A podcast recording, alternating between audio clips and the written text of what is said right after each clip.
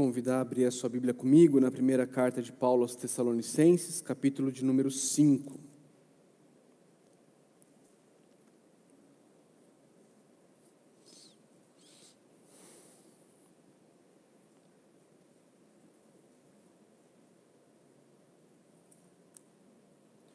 Quero ler com os irmãos três versos, os versos 16, 17 e 18. 1 Tessalonicenses, capítulo 5, versos 16, 17 e 18.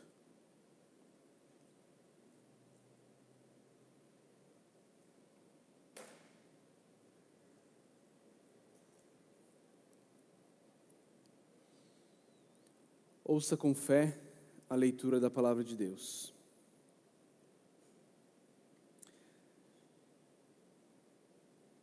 Alegrem-se sempre. Orem continuamente. Deem graças em todas as circunstâncias, pois esta é a vontade de Deus para vocês em Cristo Jesus. Vamos orar? Senhor Deus, estamos diante da tua palavra queremos ser ensinados, queremos ser instruídos, queremos ser encorajados pela tua palavra. Pedimos, Deus, que o teu Santo Espírito não nos deixe aqui num exercício humano, seco e sem vida, mas por cremos no Espírito Santo de Deus, nós pedimos que o Espírito Santo de Deus nos capacite, tanto a mim na pregação da palavra, quanto aos meus irmãos e irmãs no ouvir a palavra.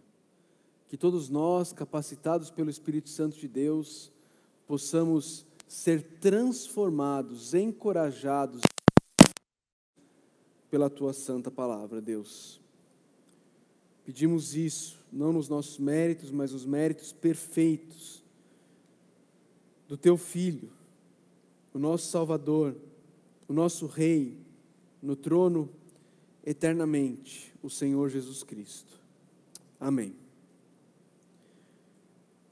Queridos, temos caminhado na carta de Paulo aos Tessalonicenses e já vimos Paulo instruindo essa igreja em diversos assuntos, já vimos Paulo instruindo a igreja sobre como pensar sobre os irmãos queridos que morreram antes da volta do Senhor Jesus Cristo, já vimos Paulo ah, ensinando como lidar com os líderes da igreja, como os líderes da igreja devem lidar com os membros da igreja. Já vimos Paulo nos instruindo e nos ensinando nas mais diversas áreas da vida cristã, especialmente no que diz respeito ao trato uns com os outros. Mas agora, no texto que está diante de nós, Paulo vai lidar com o relacionamento do cristão para com Deus. Paulo vai lidar com, com, com o nosso relacionamento para com o próprio Deus. E ele começa nos chamando a algo que é muito mais difícil do que parece, não é? Ele nos começa, e, e aqui, queridos, ele traz imperativos, não são sugestões, mas ele diz: alegrem-se sempre. Alegrem-se sempre. Queridos, Paulo não está falando aqui de uma alegria boba, de uma alegria juvenil, de uma alegria ah, sem fundamento, de um, de um riso sem motivo. Não é disso que Paulo está falando. Paulo não está falando de não entender as situações e as circunstâncias. Paulo não está falando de sorrir, de rir, de, de, de ter uma atitude ah, risonha em situações que pedem uma atitude sóbria, uma atitude mais reflexiva. Não é disso que Paulo está falando quando ele nos diz que nós devemos nos alegrar sempre. Não é disso. E também não é Paulo, ah, Paulo não está trazendo um ensinamento novo, algo que não se ache pelo resto das Escrituras. Se você acompanhar comigo, você vai ver que por todas as Escrituras, esse mandamento já está lá. Lá em Deuteronômio, na lei de Moisés.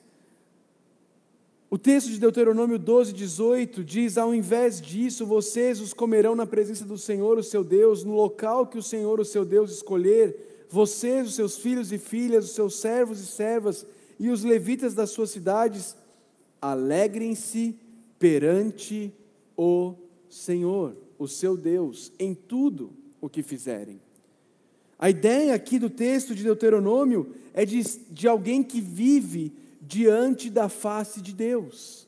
E ao viver diante da face de Deus, ao viver perante o Senhor, alegra-se perante o seu Deus. O salmista, nos livros de poesia, ele diz: alegrem-se, Salmo 5, verso 1, 11, desculpa. Salmo 5, 11. Alegrem-se, porém, todos os que se refugiam em ti.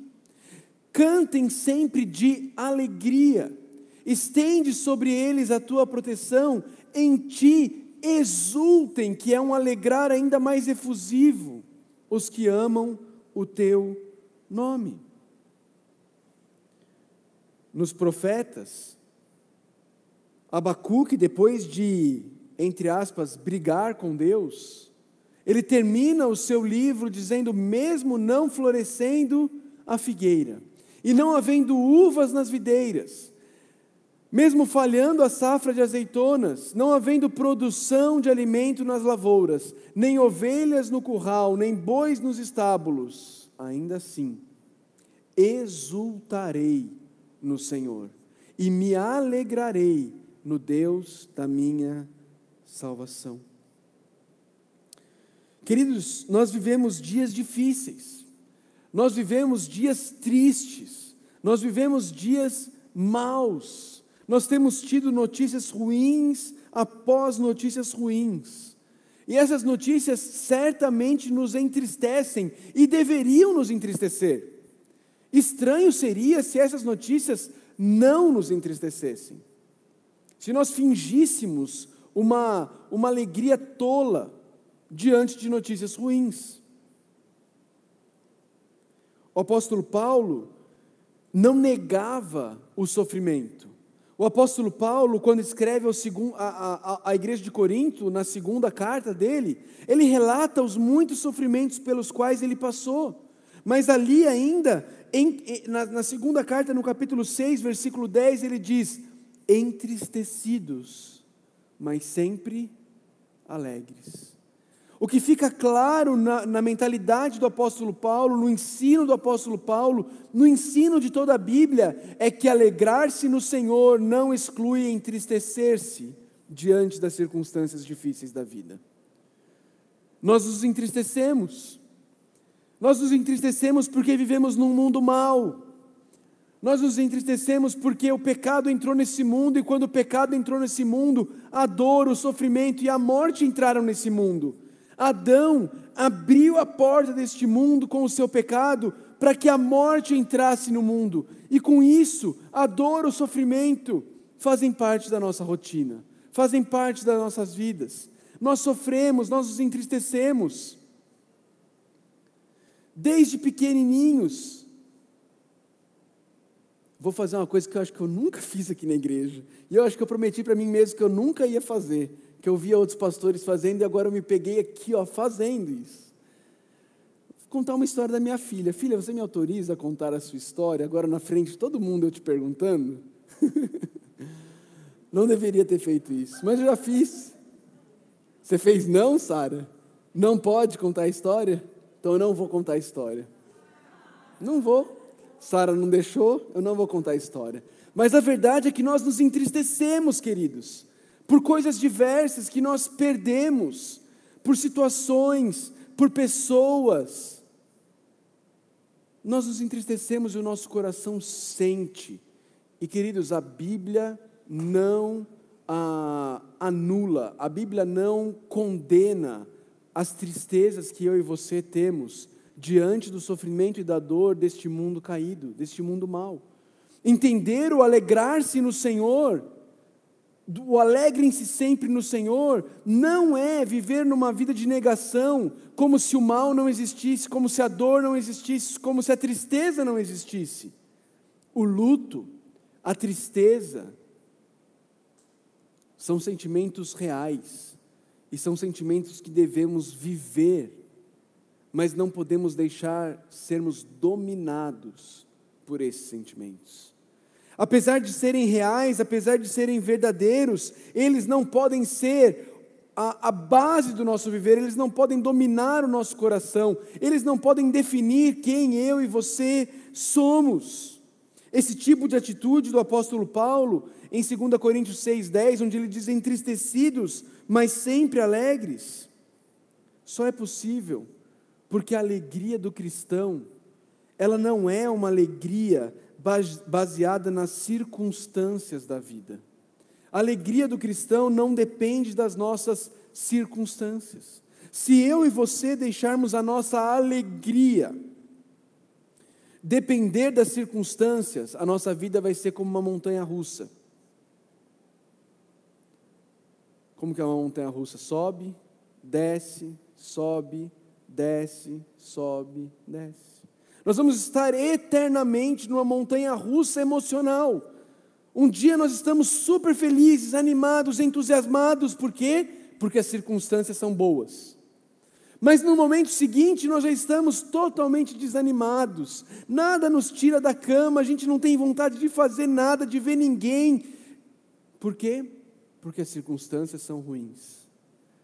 Nós estamos sendo dominados o nosso ser, o nosso espírito, a nossa alma está sendo dominada pelas circunstâncias. O trilho de nossas vidas está sendo as circunstâncias do nosso viver, ao invés de serem o Senhor, o nosso relacionamento com o Senhor. Quem Ele é, o que Ele fez por nós, como nós nos relacionamos com Ele. Queridos, a alegria bíblica ela vem do nosso relacionamento com Deus. A alegria bíblica vem de saber o que Deus fez por nós na cruz do Calvário e o que Ele continua fazendo ao nos manter como filhos dele, ao nos santificar, ao nos preservar e nos fazer perseverar na vida cristã. A alegria cristã flui em nossos corações com base no conhecimento de Deus e não nas circunstâncias mutáveis da nossa vida. Tiago, quando ele, o irmão de Jesus, quando ele escreve a carta dele, ele nos lembra que toda boa dádiva e todo o dom perfeito vem descendo do alto, do Pai das luzes, que não muda como sombras inconstantes. Esse é o nosso Deus. Ele é imutável. As nossas circunstâncias mudam. Quem aqui diria que nós estaríamos passando pelo que estamos passando hoje? Em janeiro de 2020, quem aqui diria isso? Nenhum de nós. As nossas circunstâncias mudam. O seu emprego vem, o seu emprego vai. Nossos entes queridos vêm e vão, seja em termos de morte, seja em termos de relacionamentos. Muitas vezes existe distanciamento. E a gente sofre com isso. Mas isso não pode ser o trilho do nosso viver, queridos. Porque se isso for o trilho do nosso viver, nós viveremos constantemente numa montanha russa espiritual, desanimados, desencorajados. E aí de repente subimos, estamos eufóricos, porque as circunstâncias são boas, e depois caímos, porque as circunstâncias são más. Queridos, a diferença entre a alegria baseada nas circunstâncias e a alegria baseada em Deus é que a alegria baseada nas circunstâncias, ela envolve o ter. Ela, ela, ela está ligada com o que nós temos. Nós temos nosso emprego, se nós temos a aceitação das pessoas, se nós, nós temos as pessoas que nós amamos por perto, se nós temos. Mas a alegria baseada em Deus, ela não é baseada no que nós temos, mas ela é baseada no que nós somos. E o que nós somos é definido pelo que Cristo fez na cruz, e não muda nunca.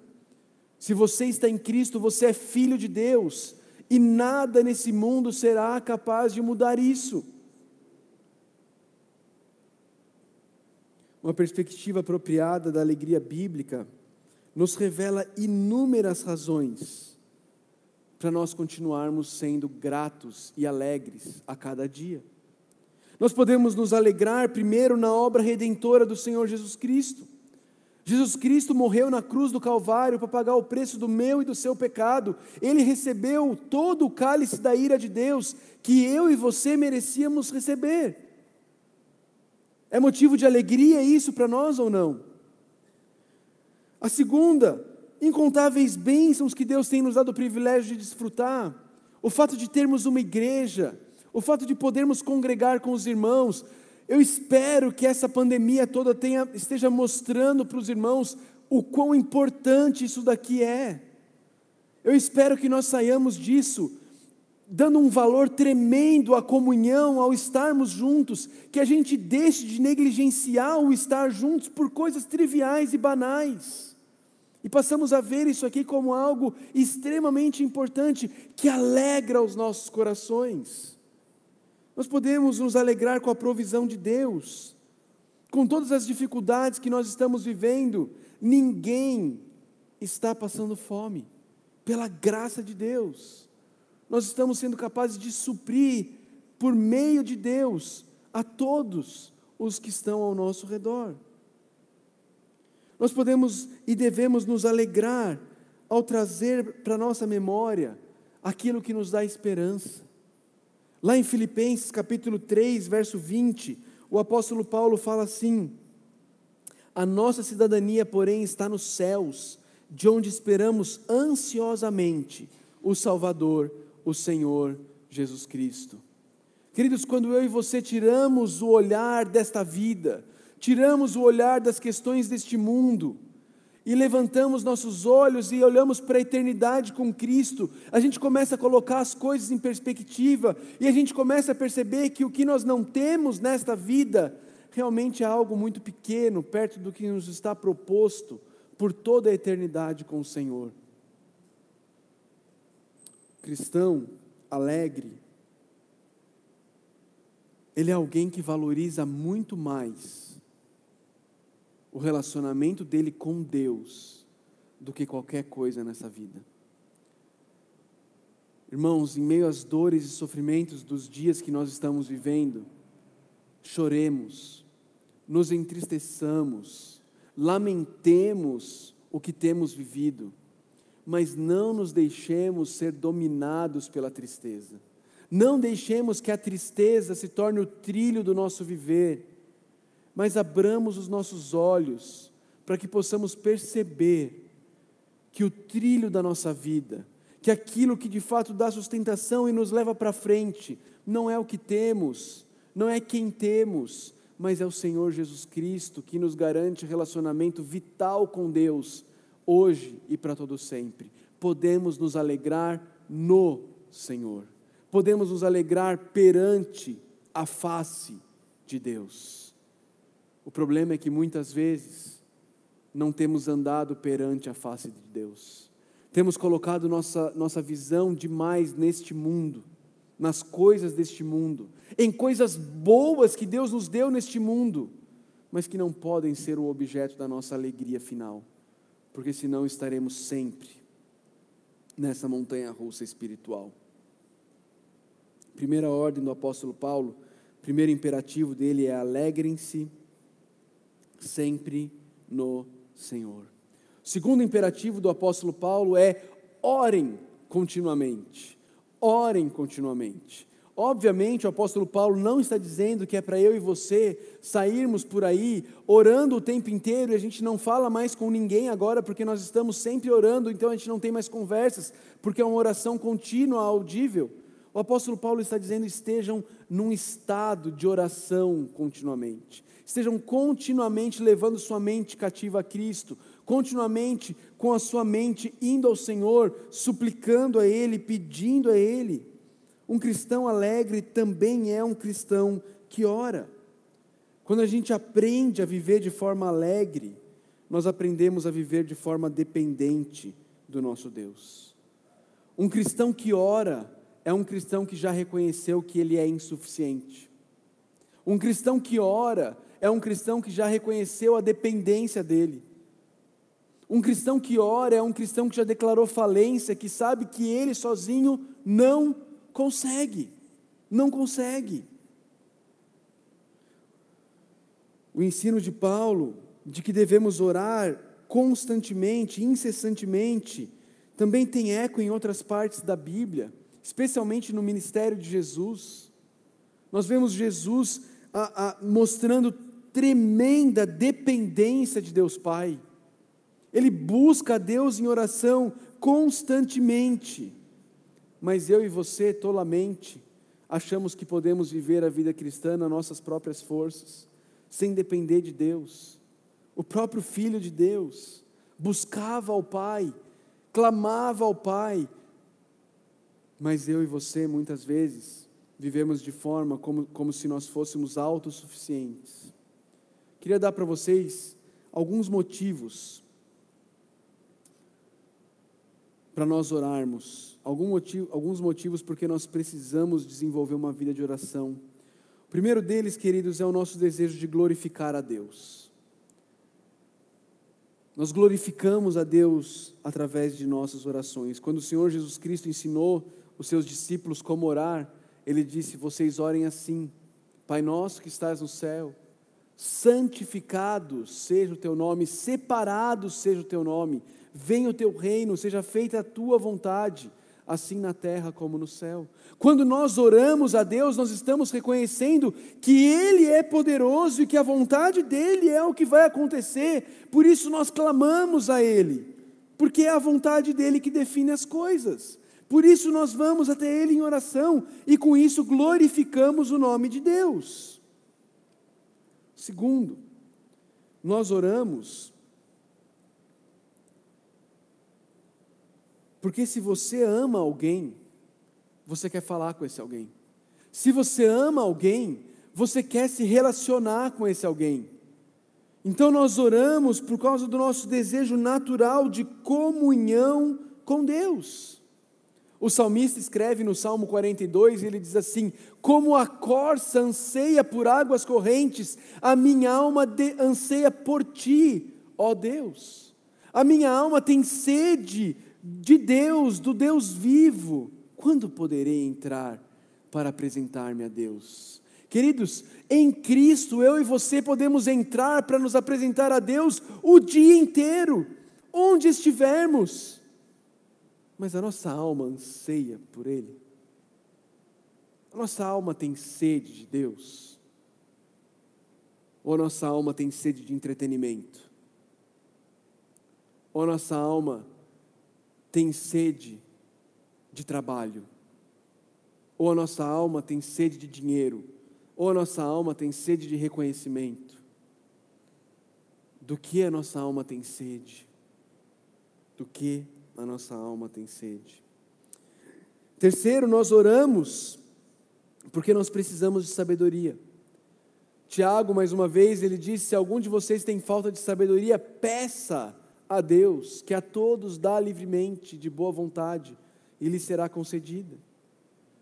Você quer crescer em sabedoria?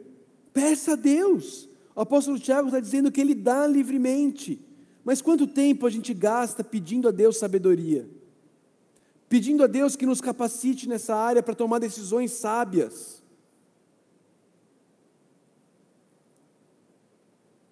Quarto, nós oramos porque nós queremos crescimento espiritual.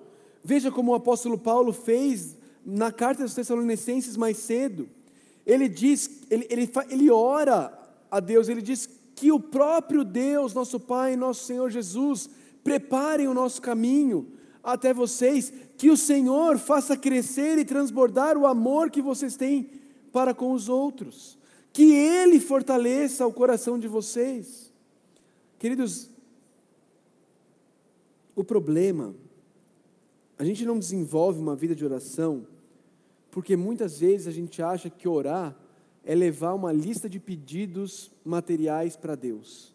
Ó oh, Deus, está aqui, ó, está aqui o que eu estou precisando essa semana, resolve aí. E a gente acha que isso é orar. Quando orar, na verdade, é um relacionamento, é um desenvolvimento de relacionamento. Orar tem muito mais a ver com mudança do meu coração, orar tem muito mais a ver com crescimento espiritual do que entregar uma lista para Deus e falar: Ó, oh, está aqui, ó, gênio da lâmpada, resolve. Obviamente, eu não estou dizendo com isso que nós não levamos nossas, nossas ansiedades a Deus, nós vamos falar sobre isso daqui a pouco. Mas a nossa oração precisa ser muito mais do que isso, queridos. A nossa vida de oração precisa ser muito mais do que Deus cuida da, da sobrinha, da tia, da vizinha que está com a unha encravada. Deus dá um emprego, Deus. A gente precisa relacionamento com Deus, a gente precisa de crescimento espiritual. A gente precisa clamar por isso. Quinto motivo para nós orarmos nós precisamos podemos e devemos orar pedindo a Deus que nos ajude a vencer o medo e a ansiedade. O apóstolo Paulo escreve aos Filipenses dizendo: Não andem ansiosos por coisa alguma, mas em tudo, pela oração e súplicas, com ação de graça, apresentem seus pedidos a Deus. Quantas vezes nós temos coisas que estão pesando o nosso coração, que nos entristecem, coisas das quais nós lamentamos, coisas das quais a gente não sabe como resolver, mas ao invés de chegarmos ao trono da graça, por meio de Jesus Cristo, para apresentar os nossos pedidos, as nossas súplicas ao Senhor, nós guardamos para nós mesmos. Nós, nós, nós vamos guardando dentro de nós e ficamos remoendo aquilo, pensando, repensando e repensando e pensando de novo, e tentando achar soluções humanas para os nossos dilemas, ao invés de irmos ao Senhor e lançarmos sobre Ele as nossas ansiedades, os nossos pedidos. E aqui Paulo fala sobre ações de graças. É muito interessante como Paulo linka ansiedade com falta de ações de graças. E tem tudo a ver com o próximo, a próxima ordem de Paulo no texto que a gente está estudando, porque no versículo 18 ele termina dizendo: deem graças em todas as circunstâncias, pois esta é a vontade de Deus para vocês em Cristo Jesus. Queridos, a ingratidão, ela é a essência de um coração que não ora e que não se alegra no Senhor. A ingratidão, ela é a essência de um coração incrédulo, orgulhoso e idólatra.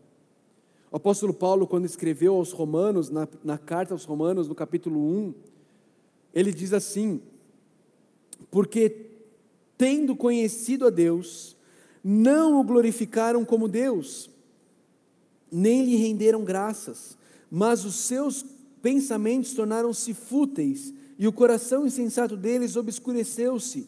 Olha o orgulho, dizendo-se sábios, tornaram-se loucos trocaram a glória de Deus imortal por imagens feitas segundo a semelhança do homem mortal, bem como de pássaros, quadrúpedes e répteis. Tudo isso, toda essa idolatria, todo esse orgulho começa com um coração que não glorifica como Deus, nem rende graças a Deus. A raiz de tudo isso é uma indisposição a ser grato de dar graças a Deus, de reconhecer que Deus é o Criador de tudo. Como tal, nós somos propriedade dEle. E tudo que nós temos, desde o ar que nós respiramos, até a roupa que nós vestimos, não é resultado do nosso esforço pessoal, mas sim presente e merecido de Deus. Um cristão ingrato é uma das maiores anomalias que poderiam existir. Eu não sei se tem como juntar as duas coisas na mesma pessoa. Eu não sei se tem como uma pessoa ser marcadamente ingrata. Não estou falando de pessoas que agem com ingratidão de vez em quando que lutam contra, caem e retornam, mas estou falando de pessoas marcadamente ingratas. Eu acho que é muito difícil uma pessoa marcadamente ingrata ter conhecido a graça do Evangelho. Quase que ou você é um cristão, e como tal você entende que deve ser grato por tudo, e em todas as circunstâncias, ou você é marcadamente um ingrato, que não consegue agradecer a nada, que não consegue reconhecer que não é mérito seu, que não consegue falar um muito obrigado para o próximo, que acha que todo mundo não faz mais do que obrigação do que te servir.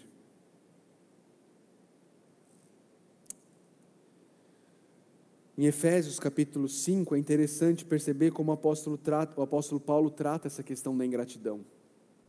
Olha só que interessante. Ele diz assim: Entre vocês não deve haver nem sequer menção de imoralidade sexual, como também de nenhuma espécie de impureza e de cobiça, pois essas coisas não são próprias para os santos. Não haja obscenidade, nem conversas tolas, nem gracejos imorais, que são inconvenientes. Mas olha aí, mas ao invés disso, ao invés disso o quê? Essa lista inteira que ele falou, que não são próprias para os santos, mas ao invés disso, ações de graça ações de graças. Veja como o oposto de uma vida ímpia é uma vida marcada por ações de graças. É uma vida marcada por gratidão. É uma vida marcada por reconhecimento de como Deus é bom, apesar das nossas circunstâncias más. Queridos, nós vivemos momentos extremamente difíceis, tristes, tristes e devemos e podemos nos entristecer. Paulo nos chama a chorar com os que choram, a se alegrar com os que se alegram. A tristeza é parte da vida cristã num mundo caído. Mas graças a Deus, graças a Deus, a tristeza, a dor e a morte não possuem a palavra final na vida do cristão. A nossa esperança ela é viva, porque o nosso Cristo, o nosso Salvador, o nosso Senhor, ele venceu a morte, ele ressurgiu, ele está vivo para sempre. E por isso, por isso, nós nos alegramos no Senhor, mesmo quando nos entristecemos nesta vida. Nós nos alegramos no Senhor, mesmo quando choramos profundamente, por causa do mal que habita neste mundo. Porque a nossa esperança é viva e nós sabemos que um dia o nosso Senhor há de acabar com todo o mal, há de enxugar toda lágrima dos rostos, há de vencer a morte de forma definitiva e cabal. E um dia, um dia, estaremos todos reunidos, restaurados, glorificados, vivendo para a eternidade com o Senhor, por toda a eternidade, sem choro, sem lágrima, sem dor e sem tristeza, com ações de graças com ações de graças, nós aprendemos a viver nesse mundo mal. Queridos, a verdade é que parece que, se a gente inverter a ordem, a gente percebe um sentido aqui. Parece que quando eu e você, pela graça de Deus, aprendemos a desenvolver um coração grato ao Senhor Com essa gratidão tomando conta do nosso coração, nós passamos a reconhecer que o que temos, que o que somos, não vem de nós, é dom de Deus. Que tudo nessa vida é presente e merecido do Senhor. E assim, nós crescemos na nossa vida de oração, porque nos tornamos dependentes dEle nós percebemos que nada vem do nosso mérito, nada vem do nosso esforço, é tudo presente de Deus, é tudo graça de Deus. E quando crescemos nessa vida de oração, nosso relacionamento com o Senhor se, aprofunda e nós passamos a estar mais perante a face de Deus. E aí a gratidão e a vida de oração somadas nos levam a uma vida de alegria perene. Uma vida de alegria que não depende das circunstâncias. Uma vida de alegria que não é mais uma montanha russa. É uma vida de alegria em todas as circunstâncias, por mais difíceis que elas sejam. Não é uma vida de negacionismo, não é uma vida de fingir que está tudo bem. É uma vida de se entristecer alegremente no Senhor, porque estamos vivendo perante a face dEle, reconhecendo a graça dEle, reconhecendo o amor dEle em meio às mais difíceis e adversas circunstâncias da vida. Queria trazer algumas aplicações para terminar.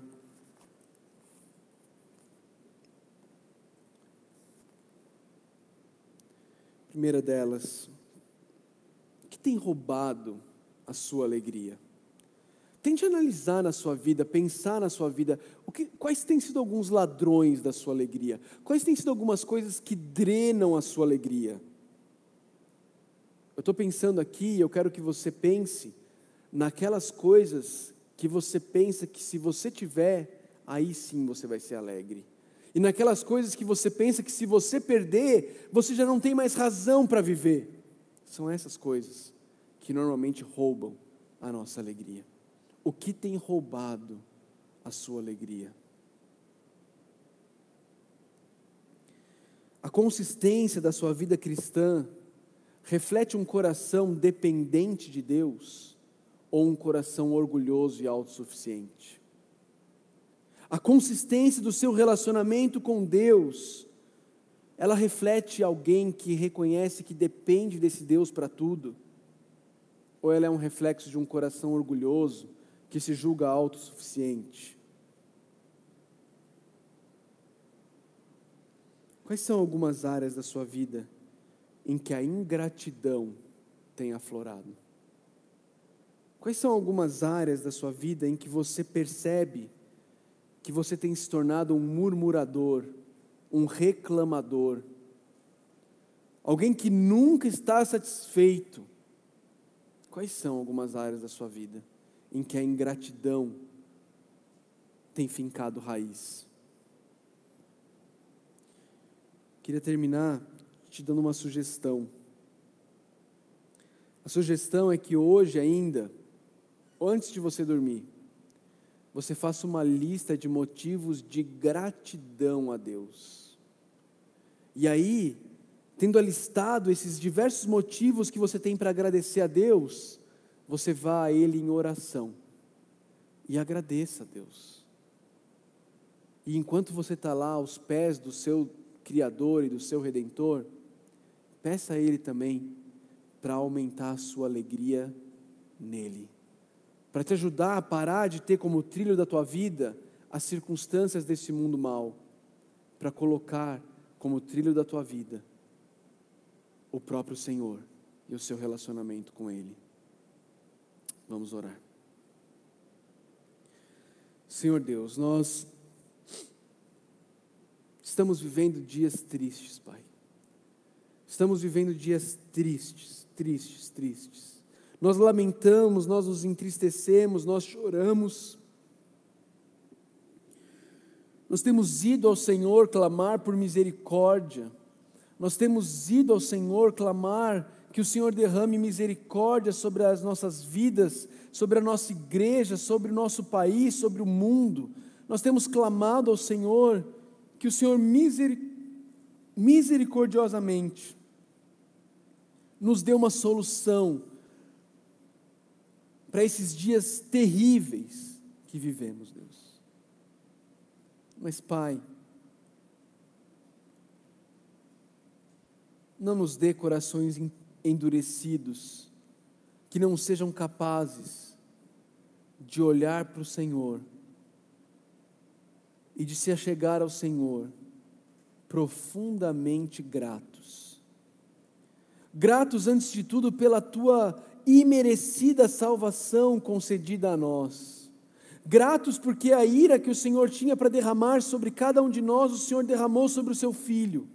Gratos porque o Senhor nos adotou na tua família da fé. gratos porque o Senhor nos, nos chama de filhos, gratos porque a nossa esperança não está nesse mundo, gratos porque um dia estaremos reunidos com nossos entes queridos e com o Senhor para todo sempre.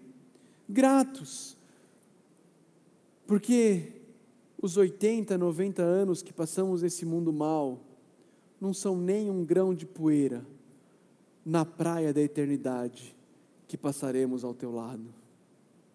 Gratos, Pai gratos. E com os corações gratos, Pai, nos ajude a vivermos aos teus pés, dependentes do Senhor e alegres por quem o Senhor é e por quem o Senhor nos fez em Cristo Jesus. Pai, nos ajuda, nos ajuda, Deus. Tira nossos olhos deste mundo mal, faz-nos olhar além do horizonte, para descansarmos e nos alegrarmos na eternidade com o Senhor. Teu servo Paulo nos lembra que se é para esta vida, que é somente para esta vida, que temos fé e esperança em Cristo, de todos os homens nós somos os mais dignos de pena.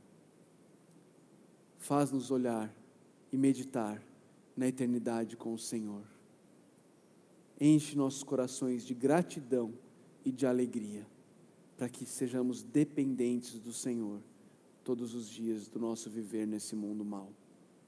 Em nome de Cristo, nosso Salvador, que nós oramos. Amém.